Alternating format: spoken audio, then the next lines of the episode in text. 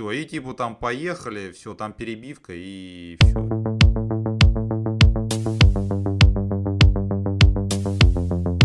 Всем привет. Портал стратег.ру возвращается со вторым выпуском подкаста «За четвертой стеной». Сегодня мы вернемся к Андору, обсудим на Западном фронте без перемен и заодно поделимся мыслями по поводу покерфейса и улыбки. С вами Сергей Атакон 1326 и Виталий Габалус. Приятного прослушивания. To steal from the Empire? To just walk in like you belong? Так, ну начинаем тогда с Андора. Э, итак, мы возвращаемся к прошлому выпуску, в котором мы обсуждали Андер. Наконец-то мы с Сергеем досмотрели оба его, можем поделиться своим мнением. Ну, давай уже по накатанной рассказывай, как тебе Андер. Я только вот час назад буквально досмотрел последнюю серию. Постепенно-постепенно шел-шел к концу. Э, мнение мое вообще ни капли не поменялось об этом сериале. Я искренне не понимаю, почему его считают самым лучшим сериалом по Звездным войнам и вообще одним из лучших проектов по Звездным войнам за последние годы. Это вплоть до последней серии ты смотришь сериал, ты не понимаешь, что это Звездные войны. Там никаких э, точек соприкосновения ни с оригинальной трилогией, ни с новой трилогией в принципе нету. Какие-то визуальные... Да, Сенат там показывают на этом, на планете, на Корусанте, э, где выступает Мун Мотма. Да, какие-то визуальные что-то есть, но как-то стилистически, сюжетно это вообще ни разу не Звездные войны. В принципе возвращаясь к той же самой Мон Мотме, ее история вообще не интересна, в принципе, в этом сериале. Я не понимаю, зачем она, ее туда всунули. Было бы как-то логично, если бы она как-то вот там боролась за империю, за какие-то эти идеалы, потом разочаровалась во всем этом, э, во, ну, как бы во всей этой политике, и такая, блин, я буду поддерживать э, повстанцев. Но, Но мне кажется, бы... это за кадром осталось все. Ну Мне да, кажется, там, там, она к этому там есть так и некоторые пришла. намеки к этому, но то есть она как бы изначально ярый такой, все, я вот там помогаю, я вот какие-то у него проблемы там с финансами, еще с чем-то, с мужем. Вообще это неинтересно. Это вот мне напоминает, как было в этом а, в Аркейне, когда бои, бои, бои, бои, а потом давайте, короче, две серии про политику. И все такие, блин, это худшее, что вообще есть в Аркейне. Тут примерно так же как бы этот Андер, Андер, Андер, Андер, и потом Мон, про Мон Мотму рассказывают там пол, полсерии. Ну, за ней просто неинтересно смотреть. Ну, честно, как бы, там какой-то у него конфликт с мужем, дочка у них там очень непослушная. Ну, все это как-то... Натянуто. Как, ну, это не по-звездно-воински. Вот, блин, даже не знаю, как это правильно э, это, просклонять это это Ну, я тебя понял. Смотри, у меня на самом деле другая претензия к сериалу. Я считаю, что он удался. Вот, и мне он понравился на самом деле. Э, но в середине, когда они готовятся к операции, там есть такой момент, две серии это все дело тянется, и там э, Андер очень сильно отходит на второй план, и ты забываешь, про что вообще сериал. То есть он растворяется в своих э, соратниках, вот, он практически ничего там не говорит, делает умное лицо, и вот эти две серии, он вообще как персонаж совершенно не, не раскрывается. Я не знаю, почему они так сделали, то есть сценаристы не смогли придумать, как его здесь вписать в эту разношерстную команду, с которой ему пришлось внезапно работать. Вот. И вот последних двух серий уже, когда дальше опять про него стали более-менее рассказывать, уже как-то получше стала картина ложиться. Но на самом деле я считаю, что Дисней правильным идет путем э, в том плане, что они вот эти вот сериалы, они делают э, в разных стилях. Вот. И я не смотрю на самом деле их как Звездные войны, а стараюсь смотреть на это как целостное, целостное произведение. Потому что если Мандалорец это на самом деле все-таки вестерн, вот, и он прям выдерживает стилистику вестерна, космический вестерн, то Андер это политический все-таки, наверное, детектив. Вот. Мне, мне показалось так, хотели как бы показать. Поэтому, в принципе, и сенатор Вот, она там пытались ее как-то завести, но тоже, опять же, здесь не, ну, не, не совсем верно это смогли сделать. То есть э, с ключевой фигурой, которая связывает повстанцев с Сенатом, вот, нет вот этой вот связи. То есть она там дважды с ним встречается, и вот какое-то ну, постоянно нытье происходит. То есть они не решают какие-то проблемы, она к нему приезжает и говорит, что же делать, все пропало. Он ей, да ладно, короче, не ссы, все будет нормально. Вот, ну, это не совсем то. То есть, ну, совершенно противоположные какие-то персонажи, и вот этот стык, он не, не прописан. И вот здесь вот, конечно, я думаю, что вот именно поэтому для, картина для тебя рассыпается, когда ты начал смотреть. То есть увязки нет никакой. Я не пытаюсь его увязать со вселенной Звездных войн или еще что-то. Я посмотрел его вот именно как шпионский э, фи- фильм или фильм про ограбление, потому что, в принципе, там вот эти вот штампы все равно присутствуют, там, каких-нибудь 11 друзей Оушена или еще чего-нибудь. Также, в принципе, сериал мне понравился, и его можно смотреть. Вот, я на кинопоиске у него 8 с лишним оценка. Ну, ну, 7 бы я бы ему поставил на самом деле, если э, откреститься от того, что это Звездные войны. Просто фильм, фильм в антураже, не более того. Ну только и пусть его не называют Звездные войны. Ну, пусть его назовут могут. «Побег из тюрьмы» с Энди Серкисом. Вот пусть они вот так назовут. Кстати, эпизод с тюрьмой, в принципе, вот он как бы тоже, он он как-то очень сильно выбивается, в принципе, из общего да, да, вот да, да, нарратива. Да. Не, не, связано, не связано между собой. И ты знаешь, вот я мне еще обратил внимание, прям когда э, Андер убивает кого-то, вот это не про него, мне кажется. Вот он когда уби... в самом начале там происходит стычка, и вот он стреляет в человека, э, вот мне кажется, что это не тот персонаж, который как бы его и в фильме позиционировали как хладнокровного убийцу, который приказы исполняет. Вот, и в сериале про это тоже пытаются рассказать. Но вот этого нет вообще. То есть, ну, смотришь на него, да, если представляешь себе человека вот с такой внешностью, как у э, Диего Луна, и тебе не, не вяжется, что он может быть и хладнокровным таким бессердечным убийцей, который просто так вот походя может убить человека, даже не моргнув глазом. Вот, вот это тоже здесь какой-то провал. Ну, не, не раскрыт до конца персонаж. Вот это большая проблема сериала. Да, мне кажется, они его где-то в будущем, ну, может быть, во втором сезоне, может быть, там, не знаю, сколько сезонов они вообще планируют. Мне кажется, да, что его будут еще в этом плане раскрывать. Почему? Потому...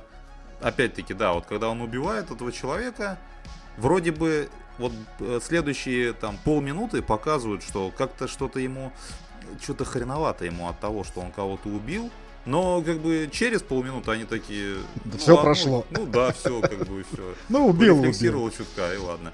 В последней серии тоже, когда он э, возвращается на свою планету, там есть моменты, где он как бы также эту, из тюрьмы подругу свою спасает, как бы там убивает э, парочку людей, тоже делает это, в принципе, вообще не обламываясь, типа такой. Ну, ну да, да. Я же говорю, вот они его позиционируют как убийцу, а вот, ну, Потому, потому что, ну, если смотреть, допустим, на Киану Ривза, например, да, в роли наемного убийцы, вот ты смотришь, это холодный взгляд, да, стеклянный глаз, такой наточенный, малословный какой-то человек такой, то есть, ну, все равно психика какая-то должна быть спе- ну, специальная для того, чтобы ты мог убивать других людей. Ты не будешь радостный и веселый человек, и при этом ты можешь пойти просто убить кого-нибудь на улице. Но это, мне кажется, с точки зрения психологии неверно даже. Случайно еще, можно, но не специально. Еще нашел один момент, который вообще никак не вяжется со Звездными войнами. Вот вообще. Там в последней серии штурмовики в цель попадали. Они прям стреляли ну. по, тол- по толпе людей и попадали. Я такой, блин, ну как так? Ну такого не может быть. Это не звезд. Все, все, расходимся. Ну вообще странно, конечно. Вот эта вот тема про штурмовиков, это как бы учитывая то, что они клоны Мандалорца, одних из самых сильных и шустрых воинов в мире. Это, ну, это просто даже удивительно. Я ну, не знаю, почему так сделали. Ну, как-то, чтобы погасить, чтобы они просто, если бы они метко стреляли, то, наверное, Звездные войны очень быстро закончились еще это, в третьем эпизоде. Уже всех бы просто перестреляли, ну, и на этом бы все благополучно закончилось. Вот другого варианта нет. Еще, кстати, я хочу сказать, что я э, после того, как Андора досмотрел, я э, пересмотрел изгой 1, ну, Андер является приквелом изгой 1. Вот. И там есть такой момент, когда их захватили, и они сидят э, в камере. В самом начале. И, да, ну, не, не в самом начале, в середине где-то, когда они приехали к этому. Господи, боже мой. Стоп. В самом как начале Ксо Геррера или как, ну вот это вот, собственно. Когда, когда, да, когда они приехали к Ксо Геррера, их запирают, и они начинают обсуждать, и Андер говорит, что типа я никогда не был заперт. Там прям такая фраза есть, то есть он никогда в клетке типа не сидел. А тут в сериале показывает, что он там это, полгода в тюрьме просидел. То есть вот тут что-то увязочку-то упустили. Такой косячок. Спорный, спорный, очень спорный сериал. Я еще раз говорю, я не понимаю, почему все так в восторге от него. Он в плане сюжета, антуража очень плохо проработан. В плане персонажей действительно плохо. Кстати, вот пока вот э, вспомнил про, собственно, персонажей. Вот мать Андора, которая... Угу. Внимание, спойлер! Как бы она в последней серии э, умирает. И из этого пытаются сделать какое-то событие, чтобы зритель как бы, то есть, ну, там, как бы вся, вся серия, вся, вся серия это практически похороны ее, по сути. Ну, да. Вот. И какую-то, да, вот нагнать какую-то такую скуку, ну, не, не, скуку, а жалость у грусть. зрителя вызвать, грусть, что-то такое. Но я вот вспоминаю этого персонажа. Чем она за... Вот она вообще какая-то абсолютно, ну, абсолютно пустой персонаж. И почему-то я сразу вспомнил, э, если помнишь, в Мандалорце, по-моему, в первом, втором сезоне была эта женщина-механик в ангаре, куда он постоянно uh-huh, прилетал. Uh-huh. Вот почему-то у меня про нее как-то вот больше воспоминаний, она вызывает какие-то больше эмоций, этот персонаж. Хотя, по сути, у нее экранного времени там, ну, 5 минут, 5, ну, 5 на каждый сезон. Вот ну да. То есть абсолютно как бы простой персонаж, абсолютно вообще не прописанный, но как-то очень живой, выразительный, и, в принципе, вот он вызывает какую-то симпатию. А вот мать Андора, как бы, ну, ладно вот с этими кирпичами, то, что там э, тела, как бы их там прах или что там, э, и делают из них кирпичи, вставляют в стену, как бы, блин, ну, это... Зачем? Это, это, конечно, интересно, но как бы мы 40 лет про это не слышали, а сейчас нам 50 даже, сколько, э, почти 50.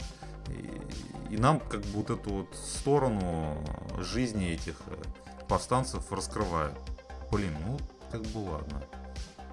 Интересно. Ну, во сколько бы ты в итоге оценил первый сезон? 6. Не больше 6. 6.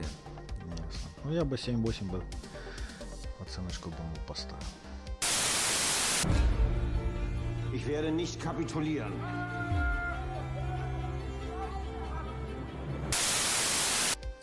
Так, значит, следующее кино, которое мы сегодня хотим обсудить, это кино, вышедшее на Netflix не так давно. На Западном фронте без перемен. Вообще, как оказалось, это кино на... по мотивам книги известного автора Ремарка, если я ничего не путаю.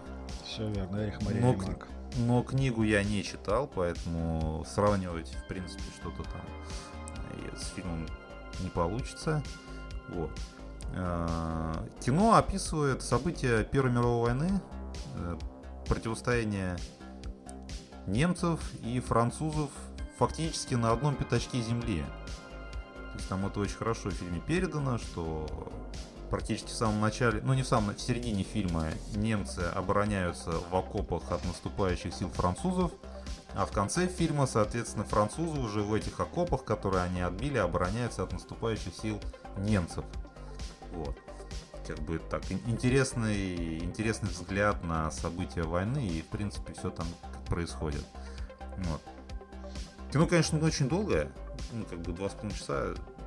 Оно, конечно, ну, долгое, но смотрится как бы очень хорошо. Потому что там все события показаны очень ярко, максимально ярко. То есть все, в кавычках, прелести, мягко говоря, а, войны, там они вот прям в лицо кидают зрителю как солдаты живут в окопах. То есть они там буквально живут. То есть они там некоторые персонажи фильма проводят там не день, не два, а полгода, год. То есть в этих окопах ежедневные эти э, стычки с противниками, э, как они голодают, вот эти моменты, как они там на ферме воруют гусей, то есть пытаются там как-то себя не только солдатскими харчами прокормить, но еще чем-то то, в принципе, что некоторые солдаты уже даже не представляют жизни без войны.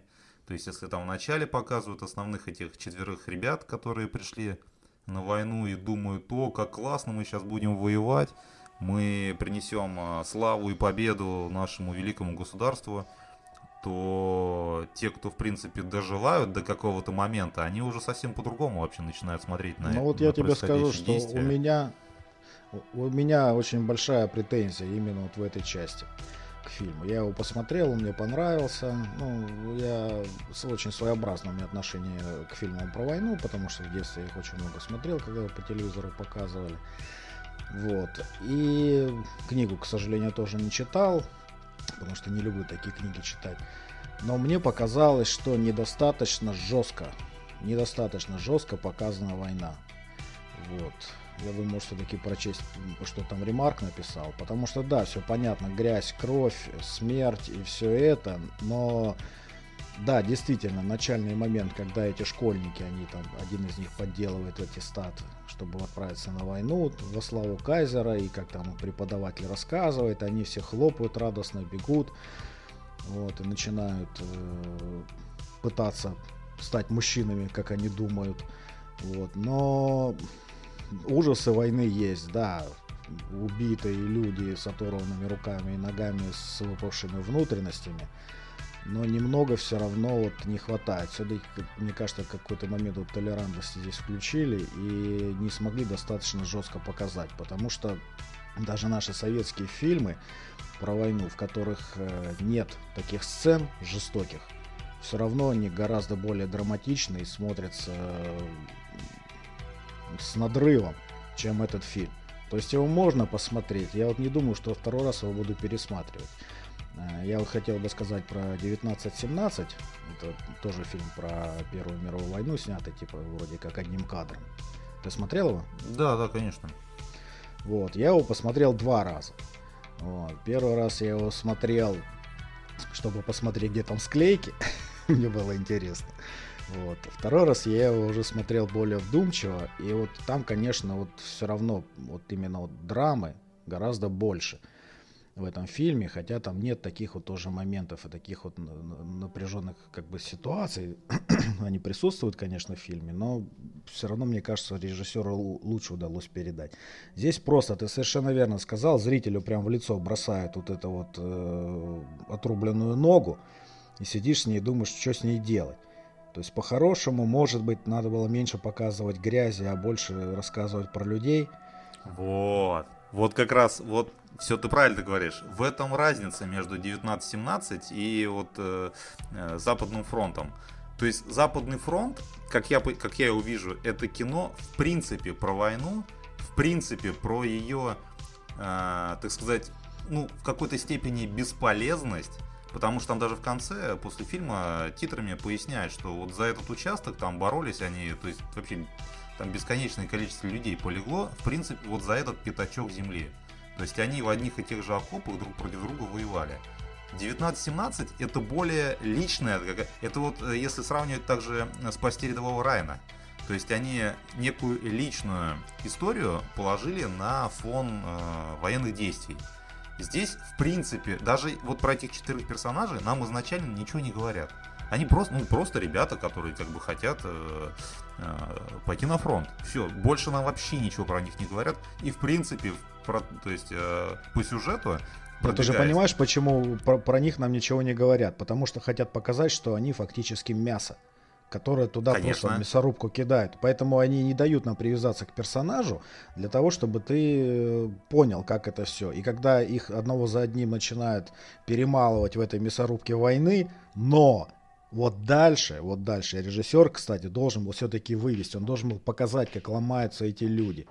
Как, как они вот э, становятся более грубыми, как у них каменеют сердца, что для них это просто становится образом жизни. Мне вот в фильме вот этого не хватило. То есть, да, показывают, ну все, они свыклись, да, ну убили, вот он рядом сидел, пуля прилетела, ну что поделаешь, такая вот ситуация. Но вот это для меня не хватило, мне не хватило именно драмы. Да, с точки зрения боевых действий, там, масштабности, там, все, Netflix прекрасно отработал, я тут ничего не скажу. То есть, с точки зрения картинки, все хорошо. Но вот с точки зрения драмы, драматичности мне все-таки не хватило, потому что все-таки в итоге, как и книга, фильм это про человека. Он в книге пишет, он описывает же историю этого парня, который туда попал и 4 года там проторчал в этих окопах. То есть в итоге, э, ну, как он прожил это все, каким он туда пришел и что с ним в итоге случилось. Но, к сожалению, мне вот мне не хватило. Так, в принципе, как бы свои 7 баллов он заслуживает вполне, я считаю. Безусловно. Там в плане технических, как бы, таких вещей очень все круто сделано. Мне, кстати, очень понравилось, как там с музыкой вообще э, поступили.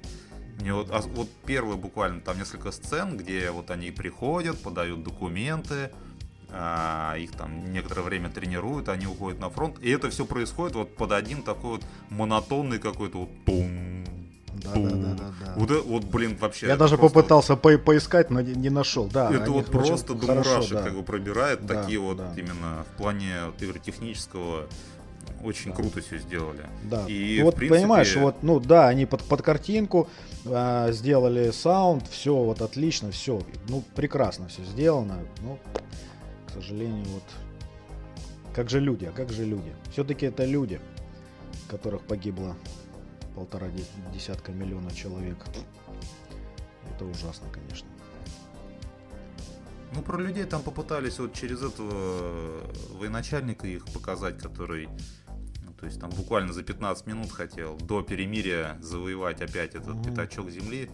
То есть, как бы, я думаю, что не было, в принципе, даже у режиссера, у постановщика каких-то целей показать какие-то личные истории. Они там где-то вот на фоне все проходят там и вот этого вот их боевого товарища уже такого взрослого, у которого сын э, умер от оспы, и он там про него вспоминает, как-то про него уже жена ему пишет, хотя, хотя, наверное, жена догадывается, что он не умеет читать, как бы тоже это ну, конечно. интересно. И опять-таки, через их диалог, вот когда они уже вдвоем идут, собственно, на ферму опять эти яйца воровать, то есть он также ему говорит, то, что, типа, ну, дружище, типа, все, война закончилась, это, я, это, это я сапожник, то есть я пойду сапоги там дальше ремонтировать, а ты-то ты читать умеешь, типа, чувак, иди в институт, там все нормально у тебя будет. Вот. Но я, в принципе, тоже понимаю, откуда эти оценки. Э, вот здесь как бы все понятно.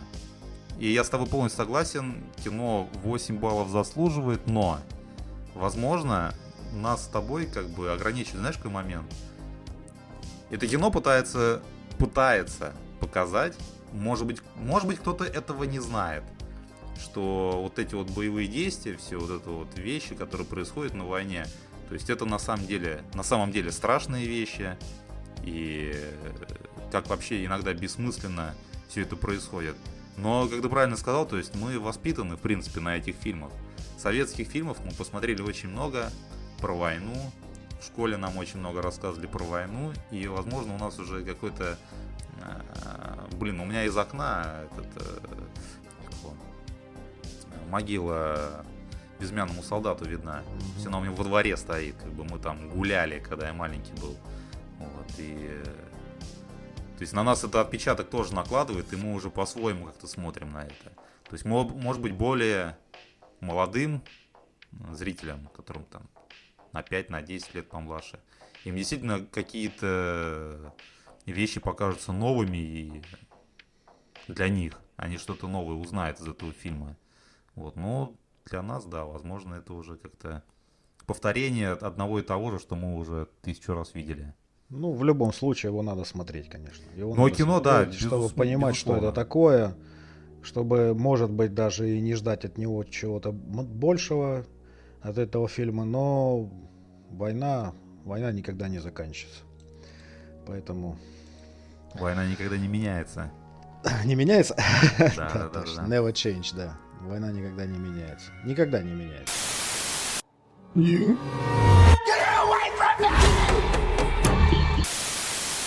Так, теперь хотелось бы поговорить про отдельный жанр.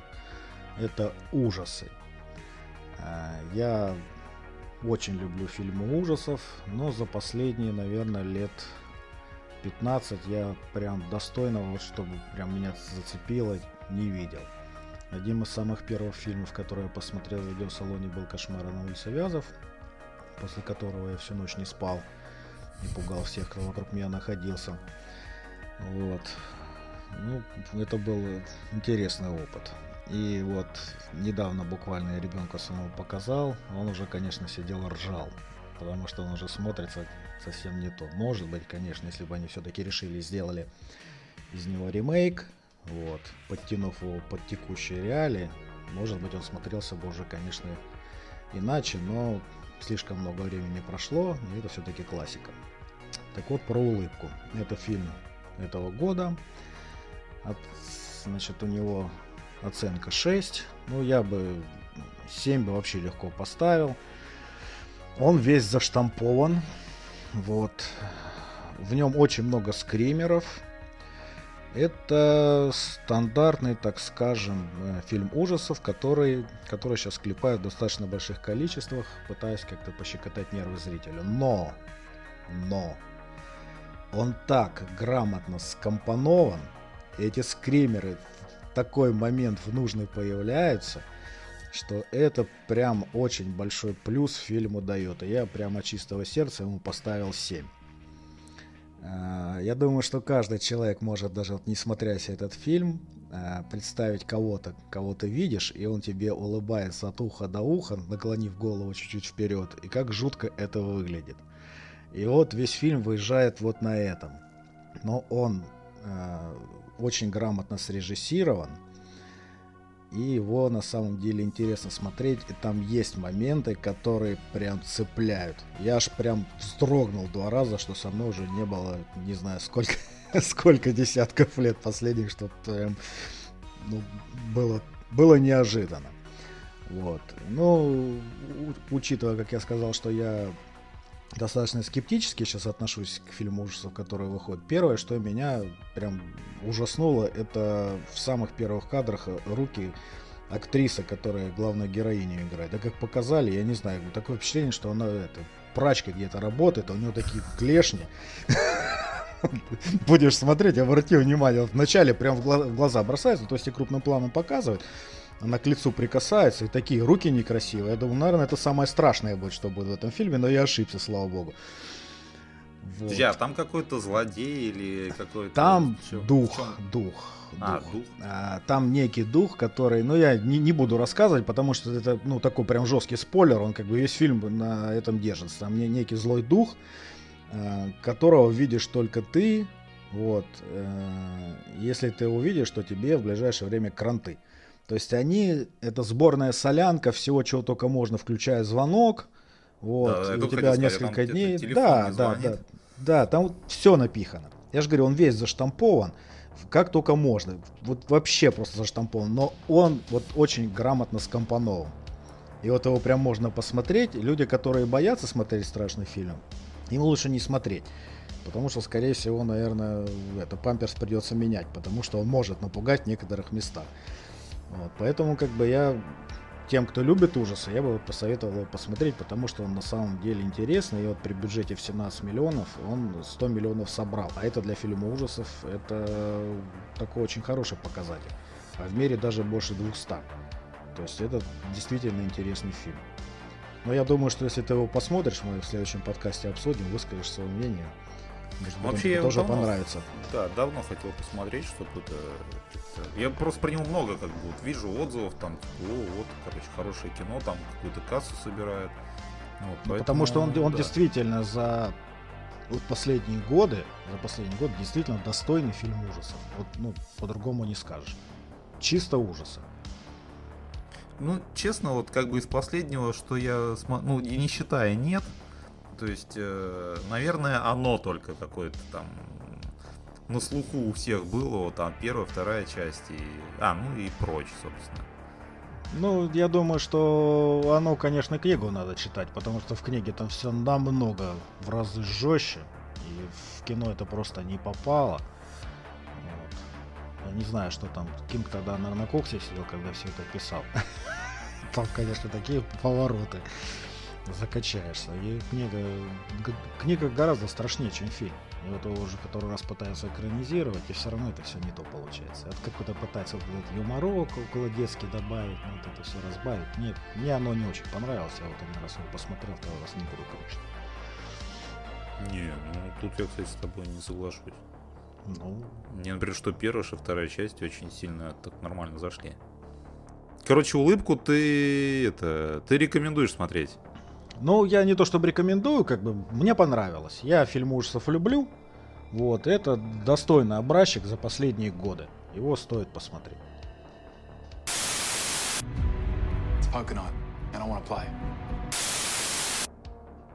Покер Фейс.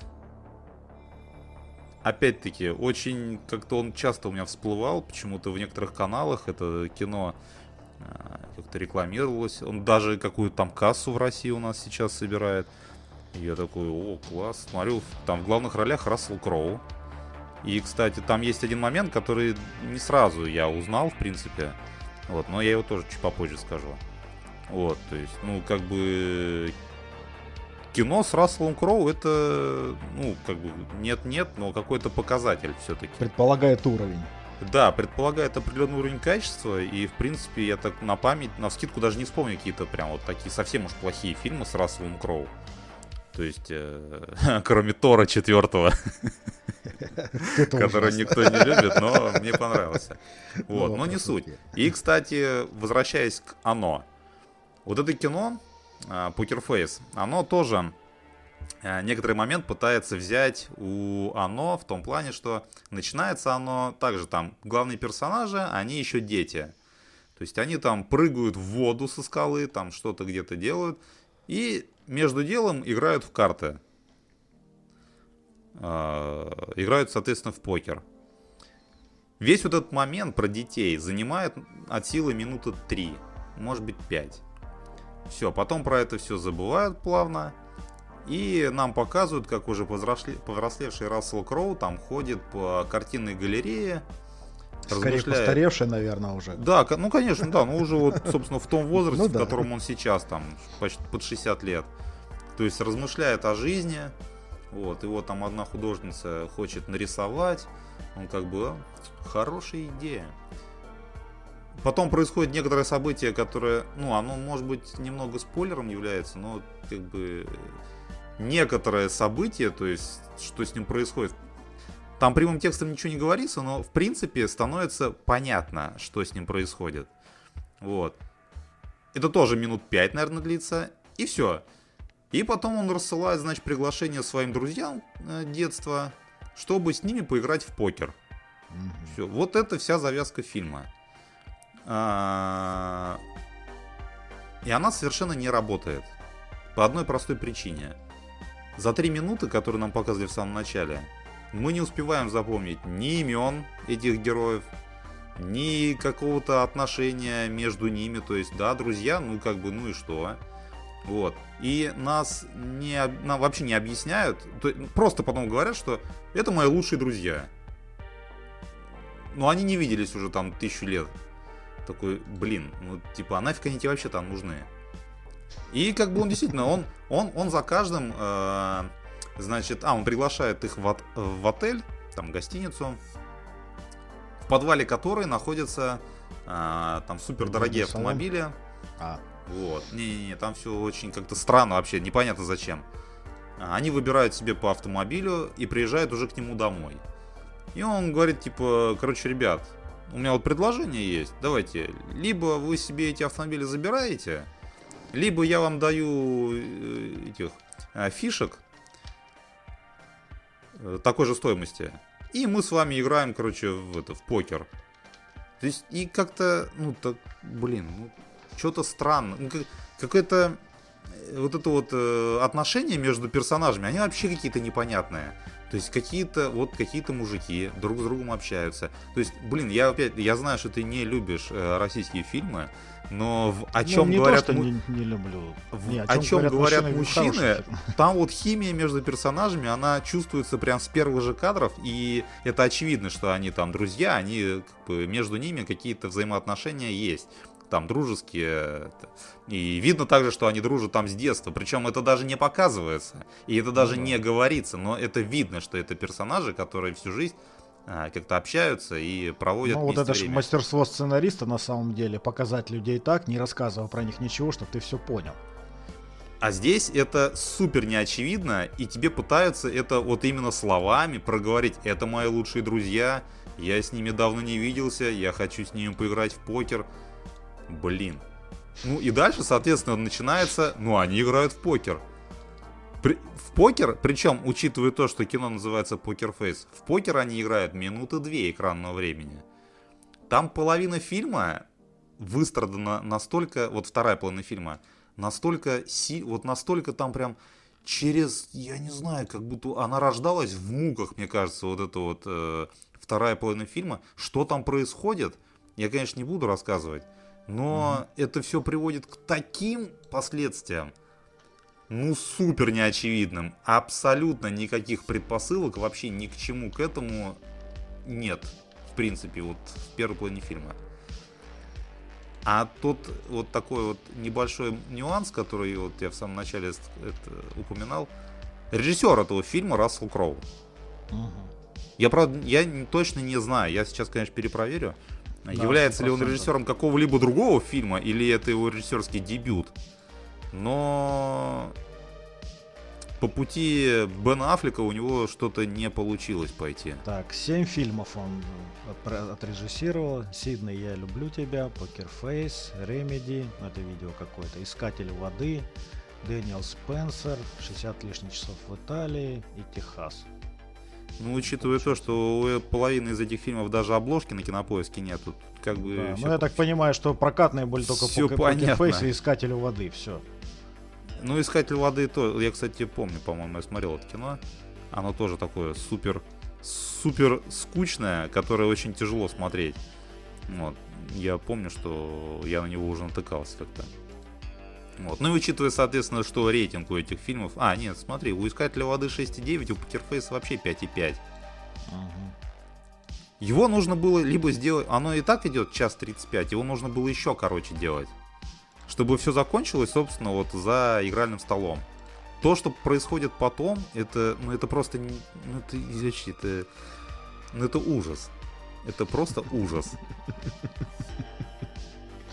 Ясно.